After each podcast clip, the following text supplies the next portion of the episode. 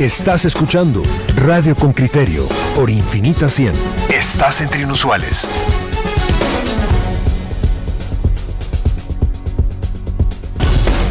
Bueno, vamos a abordar un tema a raíz de una propuesta que hiciera Sandra Torres ayer de sacar las cárceles de las localidades y que los presos trabajaran. Eso que se ha hablado tanto de que los presos trabajen. Bueno, vamos a ver cómo se puede implementar esto, si es factible, si no lo es, qué costo tiene, hacia dónde llega, en fin, una serie de, de, cuestiones que no escapan a su consideración. Eh, aquí lo hemos llamado emprendimiento carcelario porque tenemos a una invitada eh, de lujo, Ashley William, fundadora de Serigrafía la gringa. Eh, eh, lo de la gringa eh, con el apellido William de Ashley, ya saben por qué, ¿o no? ¿Por qué qué? Bueno, primero, bueno. Porque es la gringa, digo. de la gringa, soy gringa. Por eso obedece a la, a la gringa. Y, y, Ashley nos va a contar qué emprendimiento hizo. Bueno, buenos días a todos, gracias por la invitación. Y pues tengo en las cárceles eh, talleres de emprendimiento de serigrafía y corte de confección. Mucha gente me pregunta por qué las cárceles podrías estar en un sinfín de lugares trabajando. Yo hace años, cuando vivía en la limonada, tenía una amiga que cayó privada de su libertad y no mucho quería ir, tenía miedo de ir a las cárceles y cuando llego era todo lo contrario de lo que esperaba. ¿A qué cárcel fuiste? ¿A Santa Teresa? Santa Teresa. ¿Y esa te pareció una cárcel que te inspiraba menos temor del que tú esperabas? No sé, yo creo que cualquier persona tiene miedo de ir a la cárcel. Y yo no había investigado nada, solo sabía cárcel, ahí hay gente mala. Ashley, déjame que, le ponga en contexto a, nuestros oyentes. Muy bien. Tú sos una mujer joven que vino a vivir a Guatemala hace cuánto tiempo? Desde el año 2005. ¿Y, y tú veniste a Guatemala por qué razón? ¿Y, ¿Y por qué estabas relacionada con una persona de la limonada que cae y queda privada de su libertad? Pues yo llegué a Guatemala porque estaba padrinando un niño en un hogar, así como hace mucha gente, mandan 25 dólares al mes o 150 quetzales y mi papá me había dicho que era una estafa y yo quería venir y a comprobarlo, porque yo no, no me gusta hacer nada sin comprobar de que lo que estoy haciendo está llegando a Mi papá diría, te manda los 20 dólares y a saber quién se los roba, ¿verdad? pero se está, se está tragando parte de la historia, porque lo apadrinó durante años. Y ella llega... es una patojita, es lo que yo quería decirle al... De que tenía 16 o algo así. Ella lo, lo, apadrinó y cuando se gradúa de la escuela, el papá le dice, mira, no te lo había querido decir antes porque te miraba tan disciplinada, tan entusiasmada por Miguelito, pero todo esto es una estafa. Ese niño no existe. La misma foto la reciben cientos, millones de personas y creen que de verdad está. Y Ashley dijo, yo tengo que ir a comprobar que Miguel existe. Sí, así es. Y cuando llegué a Guatemala... ¿Qué edad tenías cuando viniste a Guatemala? 18. 18. En el 2005. Y tu papá te dejó que vos te vinieras solita. No, no, no, no, ¿Qué hizo? Es que cuando cumples 18 años en los Estados Unidos, eso es libertad. Yo sé. Entonces nosotros nos hagamos lo que queremos. Él no me mandó, él nunca pensaba que yo iba a ir, él pensaba que iba a dejar de mandar el dinero. Ajá. Pero llego a Guatemala, sí existe el niño en un buen orfanato que hasta hoy en día está en la zona 10, Oakland, donde cuidan muy bien a los niños y... ¿Es la casa del tío Juan o qué es? No, se llama All God's Children, Hannah's Hope, es un nombre gringo. Entonces llego, están cuidando bien a él, hasta mejor que yo estuviera y cuidando. Y llamas a tu papá y le decís, papá, no me estafaron. No solo eso. Existe. No solo eso, dije, me voy a quedar en Guatemala. Y mis papás estaban que, ¿qué? Tienes una beca de estudio, yo iba a estudiar Derecho. ¿En dónde? Vanderbilt. Vanderbilt. Yo tenía una beca de estudiar Derecho. Mi sueño era ser fiscal y meter la gente mala a la cárcel. las mejores universidades gringas. Bueno, allí hay una, una Dinora Ifuro, allí hay, hay, una guatemalteca en la Universidad de Vanderbilt con la que trabaja y hace un montón de proyectos.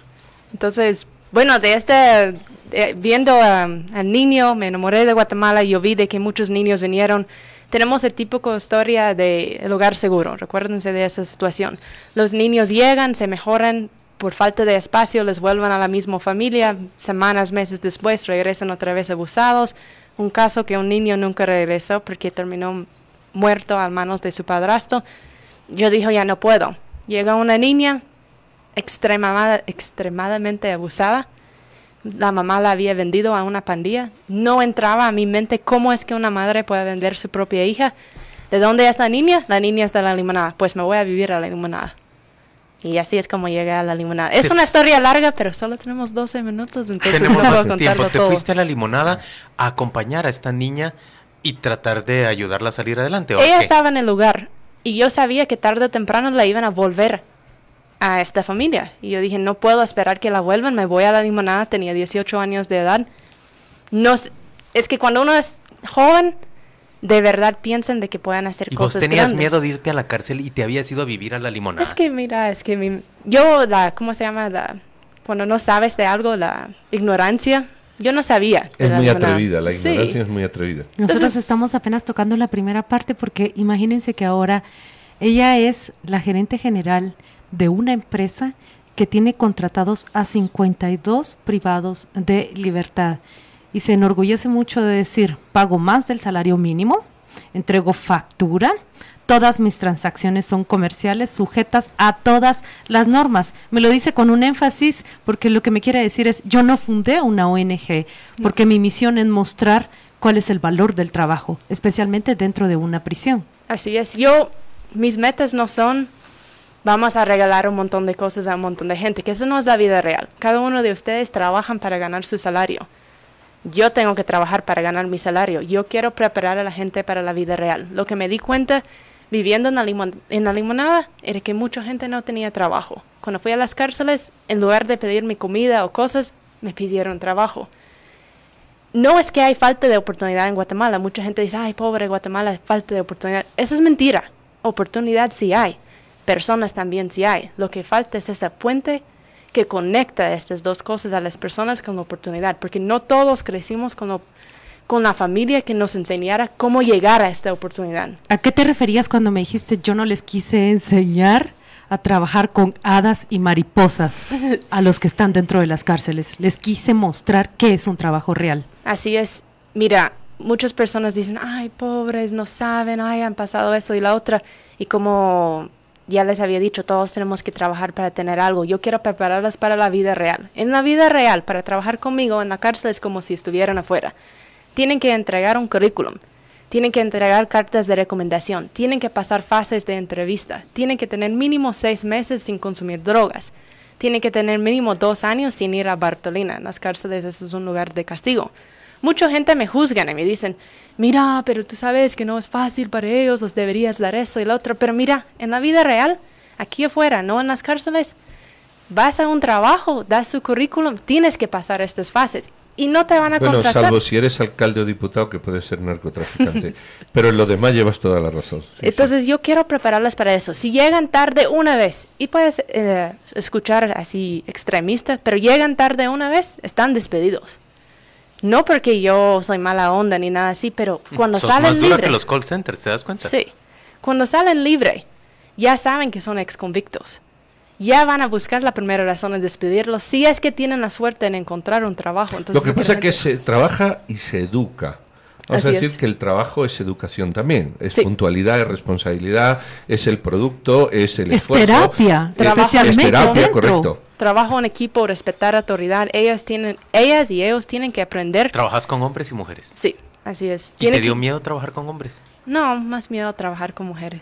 Bueno, ahora... cu- Gracias así, no Ashley eso, Yo Williams. quiero que venga. eso. Que ¿Por si- anda, que si lo pregunto yo, con venga. mujeres? A ver, Ashley Williams, vas a darle armas a estos No, dos. no, no, no, no. Ya en serio, ¿por qué, quiero escuchar eh, eso. Hablar sí. con claridad, ¿por qué, por qué te daba más miedo trabajar con mujeres que con No, hombres? yo estoy molestando. Estás bromeando. ah. Estoy molestando. Bueno, aquí Regina Román, te vamos a traer aquí a esta empresa para que disciplines a, a más de uno. Ahora la empresa, tú vas y organizas tu propia empresa, Serigrafía La Gringa, Sociedad Anónima. Sí. Y produces camisetas, vamos a poner aquí, vamos a poner una a la cámara, produces camisetas o serigrafías y las vendes a empresas eh, que si quieres tú dar los nombres los das, no los voy a dar yo. Ahora, Sí. ¿cómo es, eh, cómo es eh, la maquinaria productiva? Cuéntanos. Mira, quiero eh, hablar sobre esta empresa. Era que me pidieron trabajo, eso es lo que querían. Yo vi que el trabajo enseña en todo lo que ya hablamos. Cuando yo empecé mi serigrafía dentro de las cárceles, yo tenía miedo en contar a sociedad dónde fueran hechas las playeras, porque yo dije, nadie va a comprar. Yo, Claro, hechos en la cárcel, la gente dice, uy. yo he leído los comentarios de la gente, cómo hablan y todo eso, entonces yo dije, la gente no va a querer.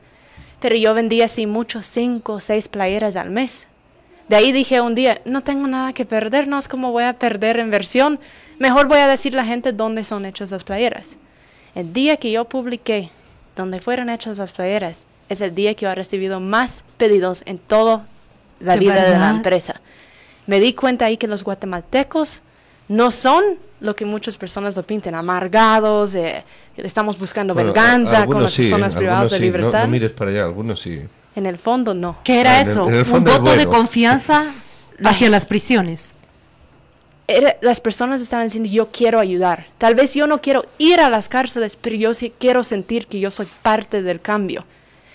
Y lo que ayudó, yo tengo que ser sincera, lo que ayudó es que una gringa tenía la cabeza. Las personas que invirtieron su dinero sabían de que si algo pasaba, yo iba a responder. Yo di la cara de eso.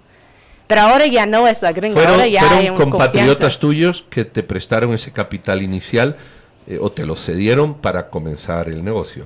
Bueno, yo tenía como 20 algo cuando inicié el, el proyecto y mi tío me dio el dinero. No era mucho. Para hacer una serigrafía la inversión realmente es, es poco, como 10 mil dólares más o menos. ¿Y cómo empezaste tú a ganar siquiera dinero para mantenerte a ti misma? Costó. Yo ha pasado, como yo ha dicho muchas personas, yo ha sido pobre, pobre, ha tenido tiempos buenos, malos, otra vez buenos, pero yo voy con mi, con mi equipo. Si mi equipo está bien, yo estoy bien. Si mi equipo está mal, yo estoy mal. Todos somos juntos en eso. Yo pago por pieza elaborado. Y eso anima tanto a ellos que a mis clientes, porque ellos saben si hacen un buen trabajo, van a seguir consiguiendo más trabajo. Si sacan un mal trabajo, no más gente van a pedir. Y eso es del ánimo que yo les doy en pagar por pieza. Pero eso llega a un problema. En Guatemala, la misma ley que rija al trabajo de afuera es la misma ley que yo tengo que respetar a las personas de adentro. Yo no estoy diciendo que privados de libertad valen menos, absolutamente no. Pero la realidad es de que no puedes tener el mismo reglamento para una persona afuera que adentro. Tienes dos cosas. Parte de la población va a decir, no es justo que adentro de la cárcel ganen igual que una persona libre. Yo no dejo reincidentes trabajar para mí. Si en el caso que ya trabajaron para mí y se fueron libres, no pueden regresar y trabajar para mí de nuevo. Ashley, ¿de dónde sale toda esta filosofía tuya y, de, y toda esta visión? Tú sos hija de un pastor. No. ¿Y, y de dónde sale toda esta, esta act- actitud tuya? Esta actitud salió de la vida. Yo solo iba donde el camino me llevó, viviendo, viviendo en la limonada, viendo las cosas de primer mano, viendo la vida de esta niña, Ana, que la mamá la vendió, que ahora es mi hermana, mis papás lograron adoptarla, y Miguel también.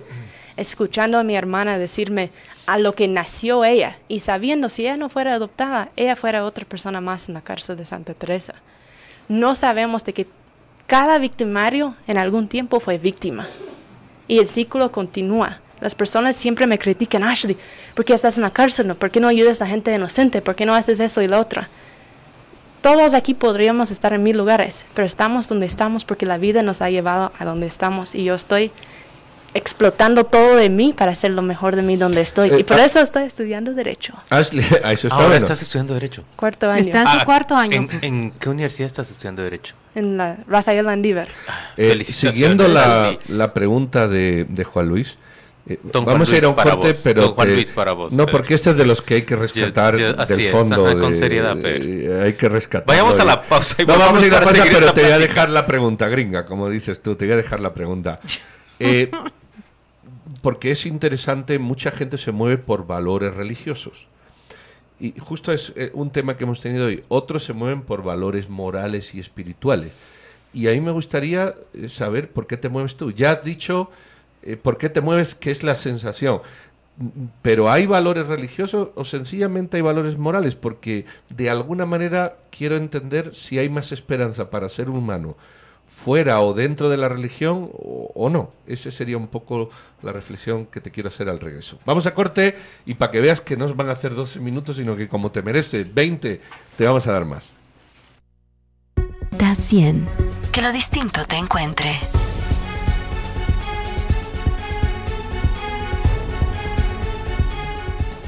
Bueno, aquí tenemos un ejemplo en Ashley William que nos está relatando, además de su vida, eh, lo que la llevó a actuar, cómo hace, nos está contando exactamente lo que hace.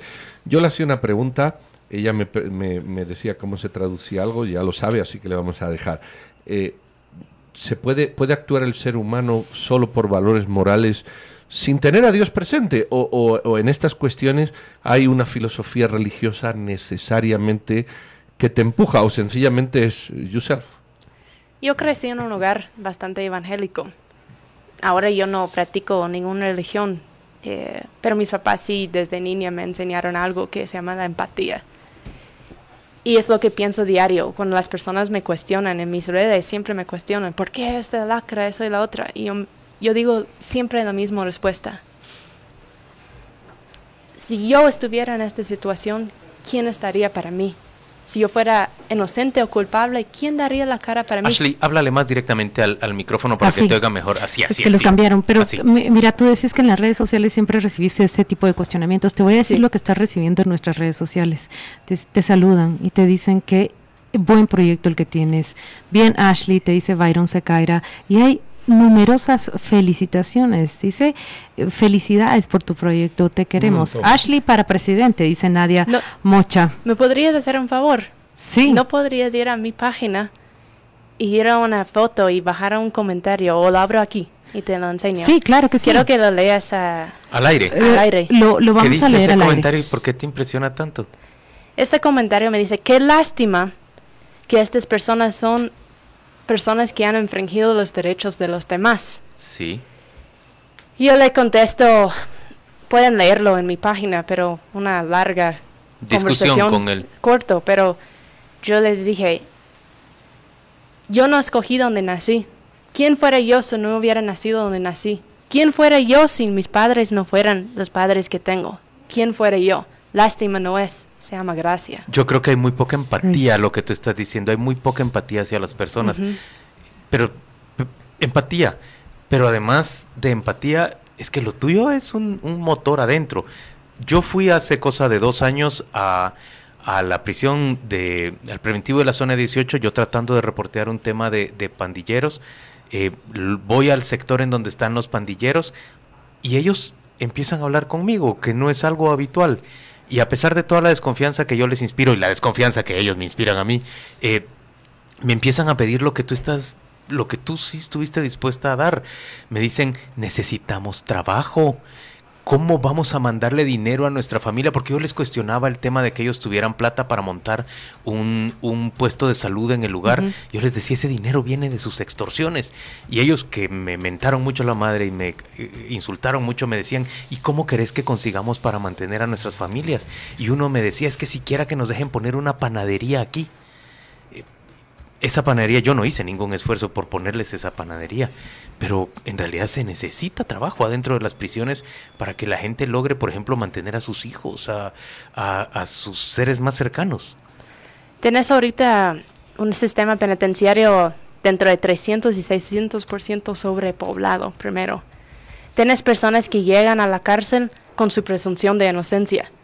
Personas que tal vez sí son inocentes, pero salen culpables. Cuando llegan a la cárcel, en lugar de recibir una rehabilitación adecuada, que es un derecho en nuestra Constitución en el artículo 19, no hay una ley que reglamente eso. Sí hay el reglamento del sistema penitenciario.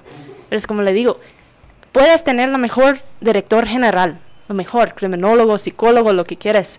Pero hasta que no existe una ley que reglamenta para que ellos puedan aplicar estos derechos, no vamos a poder hacer nada. Y las personas quieren, quieren trabajar, quieren hacer algo. ¿Por qué no tenemos a estas personas útiles? Creo que todos estamos de acuerdo en algo. Tenemos un grave problema en el sistema penitenciario. Está a borde de colapso.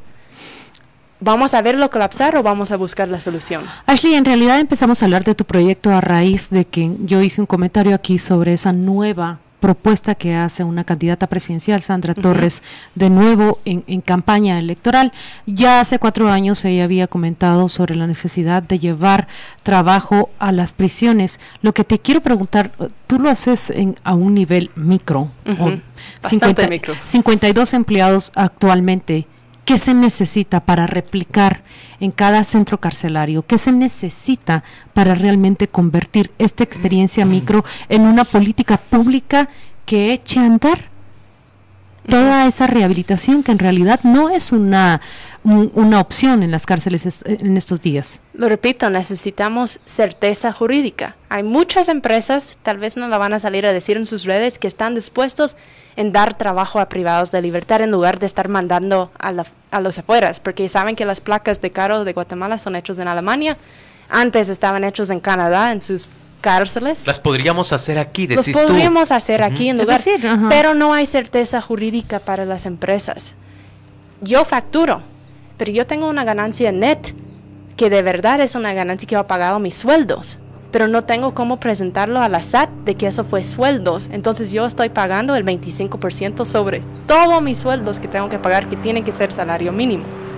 Entonces necesitamos esa certeza jurídica. Tenemos muchos candidatos ofreciendo maravillas. Eso no es certeza jurídica, sino son condiciones apropiadas para incentivar esta clase de empresas. Exacto. Tenemos un sinfín cantidad de candidatos ahorita prometiendo un montón de cosas, pero no podemos hacer nada, los presidentes no pueden hacer nada si no hay una ley que les respalde. Y los únicos que puedan hacer cambios de leyes es el Congreso, no es el presidente. Muchas personas no tienen eso en mente cuando vienen, mira, yo voy a legalizar eso, vamos a hacer la otra. Las leyes ya están establecidas. Decir que la UNE está en la posición en este momento, está en la posición desde 2016 con una bancada eh, robusta de proponer esa ley, trabajo en las prisiones. Eso es lo que necesitamos, es ahí es donde está el cambio en Guatemala, es el Congreso. Cuando la gente dice es presidente, están equivocados. Es el Congreso quien tiene el control sobre, sobre todos estos cambios que queremos. Yo, quisiera matizar una cosa para que no se vaya en una generalidad que, no comparto. Eh, Ashley lo primero que ha dicho es que ella selecciona a los trabajadores. Eh, para mí, para mí sería un error garrafal hacer una política estatal de trabajo en las cárceles. Lo que hay que hacer es una política que facilite que empresarios vayan a tomar, eh, que es un, pero es que es una cosa muy distinta, es enormemente distinta.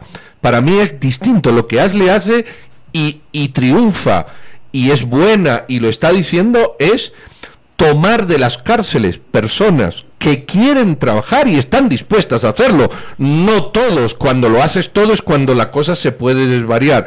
Y creo que la propuesta de, de la UNE es más eh, entendible o se puede entender como que los presos trabajen en vez de lugar en lugar de decir vamos a abrir las puertas para que los presos puedan incorporarse en las condiciones que lamentablemente nunca lamentablemente nunca he escuchado a doña Sandra Tarres desmenuzar y explicar su propuesta. Por eso es bueno solo he leído la solo he leído la primera línea que ella hace por segunda vez énfasis en el trabajo en las prisiones. Recordemos que doña Sandra Tarres tiene una tradición en los noventas de gerenciar y regentar maquilas. No sé a qué se refiere con concretamente, pero lo que trato de decir es, ella ya fue una gerente general de Maquilas, comprende muy bien la dinámica de la oferta y la demanda en un mercado laboral. Quisiera tenerles sentada aquí donde está Ashley para que Lo que te puedo decir es 90%, estoy segura, esos son más de 10 años de experiencia, 90% de la población privada de libertad quiere trabajar. Yo no rego a nadie en trabajar, yo no puedo cambiar a nadie, solo uno mismo puede hacerse el cambio. Las personas que quieren trabajar para mí vienen y hacen como hacemos todos cuando buscamos una oportunidad de cambio. Ashley, déjame que te pregunte, eh, digamos, alguien como Byron Lima también tenía un sistema de trabajo en la cárcel. ¿En qué se diferencia el tuyo del del? No estoy presa. Vos no estás presa, no, eso, es una simpleza responder eso. No, no, estoy presa. No, hay muchas diferencias. En ¿Cuáles son? Los tiempos, eh, él estaba privado de libertad, él se dedicaba a la cárcel en cual él estaba. Yo no puedo decir mucho sobre él porque no sé mucho sobre él, pero lo que sé es de que las personas que trabajaban con él, yo no he escuchado ninguna mala comentario. Bueno, pero yo no sé si él pagaba un salario como pagas tú. No, no lo sé, no lo sé. Pero podría ser una diferencia. Él, cómo hacía las gestiones externas con las empresas que le vendía. Hasta donde hemos visto, él vendía partidos políticos eh, como era la capital. Tú le estás vendiendo a empresas que no vamos a dar el nombre, pero si quieres lo puedes dar, que son empresas serias y consistentes.